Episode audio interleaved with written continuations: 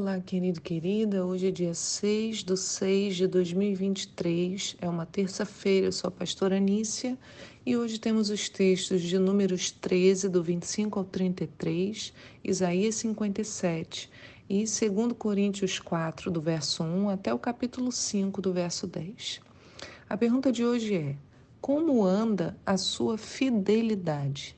Então, como está o seu atributo fidelidade na sua relação com o Senhor, mas também na relação com as pessoas, né? Como está a sua fidelidade? Hoje a gente vai falar sobre isso, fidelidade e constância. Lemos no texto de Isaías 57 a mensagem de Deus a todos nós. No verso 14, diz assim: Então o Eterno exclamará: Aterrai, aterrai, abri um caminho, removei os obstáculos para que o meu povo tenha acesso ao caminho. Porquanto assim afirma o alto e sublime, aquele que vive para sempre, cujo nome é Santíssimo. Habito no lugar mais majestoso e santo do universo. Contudo, estou presente com um contrito e humilde de espírito, a fim de proporcionar um novo ânimo ao quebrantado de coração e um novo alento ao coração arrependido. Então, nosso Deus habita no lugar mais majestoso de todo o universo. Basta olharmos as novas imagens do novo telescópio, né, do James Webb, e a gente fica arrepiado né? O universo, a beleza, né? A, é tão incrível, é tão imensurável. E quanto mais se desbrava, mais se conhece, maior se sabe que é. Somos apenas uma pequena poeirinha em todo o seu tamanho. E o nosso Senhor habita no lugar mais santo de todos, como o texto diz: habito no lugar mais majestoso e santo do universo. Irmãos, nem ao menos conseguimos imaginar por isso ele nos permitiu ver o santuário, né, o santo dos santos, quando o véu se rasga, para termos algo traduzido para o nosso tamanho, né? Tabernáculo traduz o lugar da presença de Deus a alguma coisa palpável para nós. Então, de lá, desse lugar grandioso, nosso Deus vem, habita conosco, manifestando-se em nosso interior. Né? Como poderíamos imaginar algo como isso? Né? Ele lá no seu trono de glória, se preocupando se o meu espírito está humilde e contrito, como aqui diz, né? estou presente com contrito e humilde de espírito. Então, de lá do seu trono de glória, ele se preocupa se o meu espírito é contrito e humilde e se o meu coração está quebrantado e arrependido. Que coisa, né? Assim, um Deus que tem tantas coisas é, grandiosas para ver e ele se inclina para mim, para o meu espírito e para o meu coração. Isso é algo muito sublime. Né? Paulo vai nos dizer em 2 Coríntios 5, assim, ó, no verso 6: Portanto, andamos sempre confiantes, cientes de que, enquanto presentes nesse corpo, estamos distantes do Senhor, pois vivemos por fé e não pelo que nos é possível ver. Sendo assim, caminhamos em confiança e preferimos estar ausentes desse corpo para estarmos completamente presentes com o Senhor. Por isso temos a ambição de lhe sermos agradáveis, quer estejando, estejamos vivendo nesse corpo, quer o deixemos. Porquanto todos nós deveremos comparecer diante do tribunal de Cristo, a fim de que cada um receba o que merece, em retribuição pelas obras praticadas por meio do corpo, quer seja o bem, quer seja o mal. Então, o que Paulo está dizendo? Estamos nesse corpo e a nossa natureza humana em si nos afasta do Senhor, porque a nossa natureza carnal é pecadora. Porém, nossa vivência em Cristo nos mostra que podemos nos aproximar pela fé, com confiança, não por nós mesmos, como, mas como a gente leu em Isaías 57, pelo desejo simples de agradarmos o Pai. Compreendemos, portanto, que haveremos de lhe prestar contas por tudo aquilo que fazemos nesse corpo, tanto o bem quanto o mal, é o que acabamos de ler, né? A fim de que cada um receba no diante do tribunal de Cristo a retribuição pelas obras praticadas por meio do corpo. Então o Senhor está dizendo: olha, eu lá do alto céu, eu vislumbro o teu espírito e o teu coração. Aí Paulo fala: olha, nós vivemos por fé, Por quê? Porque enquanto presentes nesse corpo, estamos distantes do Senhor né? porque o Senhor está sondando meu espírito meu coração. E quando Ele vê, né, nem sempre eu estou contrito e humilde, o meu corpo carnal me afasta. Então, mas nós podemos caminhar em confiança por conta de Cristo, porque em Cristo nós temos a reconciliação. Né? Mas não podemos nos esquecer que vamos prestar conta daquilo que praticamos nesse corpo, esse corpinho aí, ó, que você está olhando para você, para suas mãos agora. O que, que o Senhor nos diz no verso 17 de Isaías 57? Por causa da tua cobiça maligna, fiquei indignado e te feri seriamente, fiquei irado e te virei a minha face. No entanto, ele continuou extraviado, perambulando pelos caminhos que escolheu. Eu observei os caminhos, mas hei de curá-lo. Eu o guiarei e tornarei a dar-lhe consolo. Farei brotar o louvor dos seus lábios dos pranteadores de Israel. Paz, paz ao que está longe e paz ao que está perto, declara o Senhor. Quanto a ele, eu mesmo curarei. Então, a cura para nós, se permanecermos. E permanecer é um desafio. Exige que, uma vez confrontados com essa realidade, que Paulo vai dizer, e agora Isaías também diz, né? Eu observei os caminhos, mas hei de curá-los. Dada essa nossa realidade, nós voltemos o nosso olhar para a vida que há nele. Aí eu volto para 2 Coríntios 4 né? A gente estava em 2 Coríntios 3, agora eu vou no 4. No verso 7 diz assim: Temos, porém, esse tesouro em vasos de barro, para demonstrar que este poder, que a tudo excede, provém de Deus e não de nós mesmos.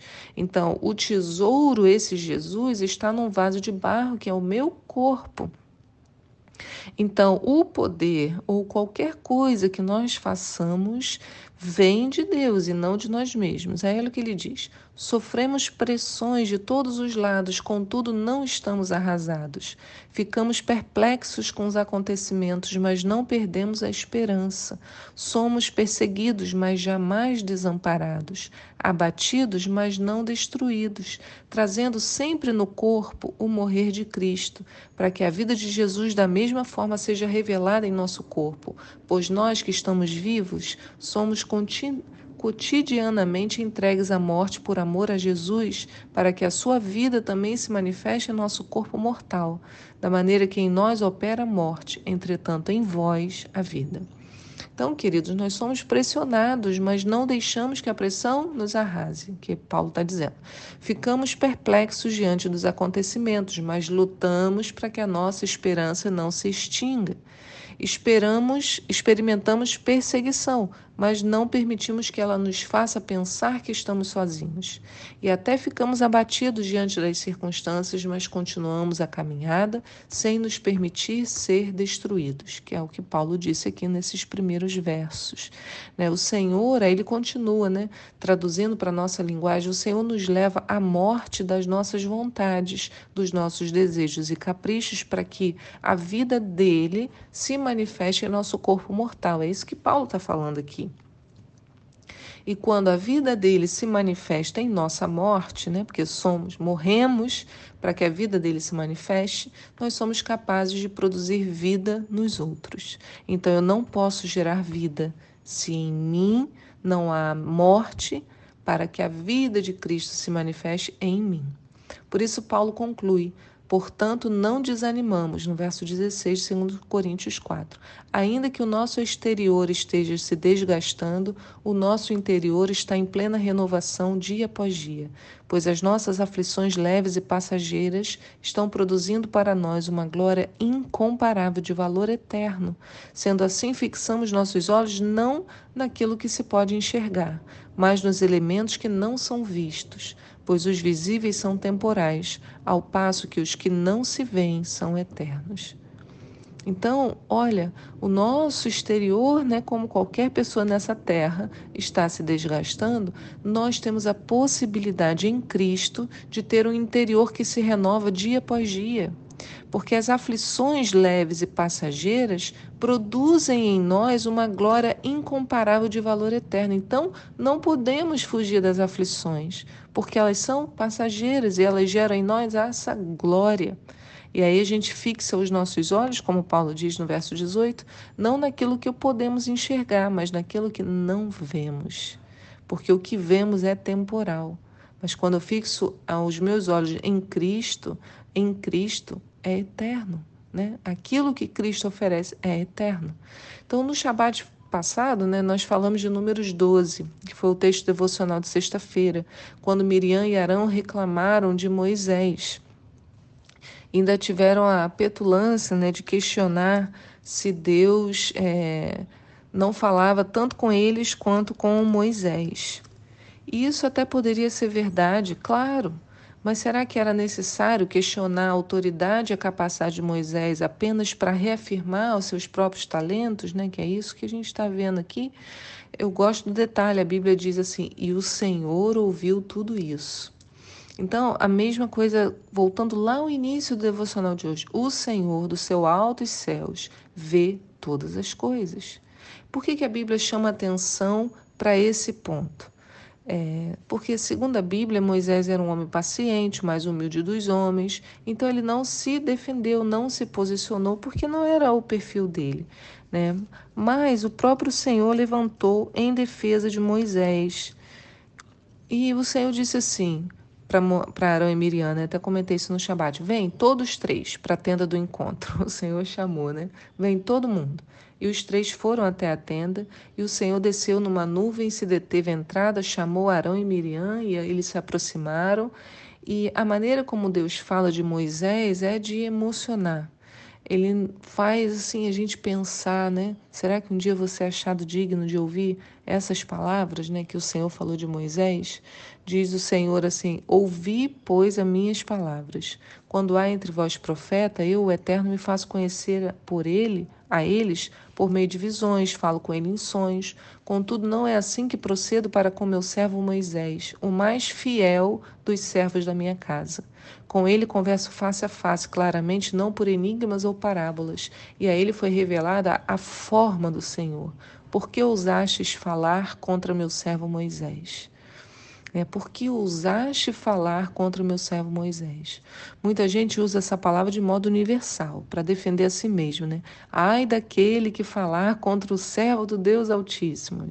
Só que a gente esquece do detalhe. O mesmo detalhe que Arão e Miriam esqueceram, a contrapartida de Moisés. Porque quando Deus defende Moisés, o que, é que ele diz? Contudo, não é assim que procedo para com meu servo Moisés, o mais fiel dos servos da minha casa. Lembro que o texto, hoje, todos os três textos nos levam a, a, refletir sobre fidelidade. Então, Deus não defendeu Moisés porque Moisés era bonitinho, o favorito, mas pela fidelidade de Moisés. Então, fidelidade é um conceito que exige essa reciprocidade.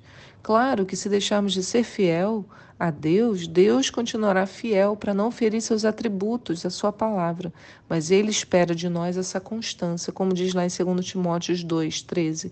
Se somos infiéis, ele permanece fiel, pois não pode negar-se a si mesmo. Quer dizer, a fidelidade é um atributo de Deus. Por isso a gente é capaz de ser fiel. Por quê? Porque somos servos do Senhor. E ele diz para sermos como ele é, então trazendo Jesus para a nossa vida, nós aprendemos a ser fiéis. Né? Em Deuteronômio 7,9 diz: Saberás, portanto, que o Senhor teu Deus é o único Deus fiel, que mantém a aliança e o amor por mil gerações em favor daqueles que o amam reverentemente e obedecem os seus mandamentos. Então a pergunta de hoje né, do devocional é: como anda a sua fidelidade? Queridos, é por ela que a gente tem garantida essa defesa de Deus. E não é bom ter essa segurança? Né? Que o Senhor abençoe sua vida hoje, que haja no seu coração e no meu o desejo de sermos fiéis, né? de permanecermos fiéis ao Senhor em todo o tempo. Né? Assim como Paulo falou, mesmo diante das circunstâncias, não desanimarmos, mantermos os nossos olhos fixos naquilo que é eterno. Que Deus abençoe seu dia hoje eu te espero aqui para um próximo devocional. Tchau!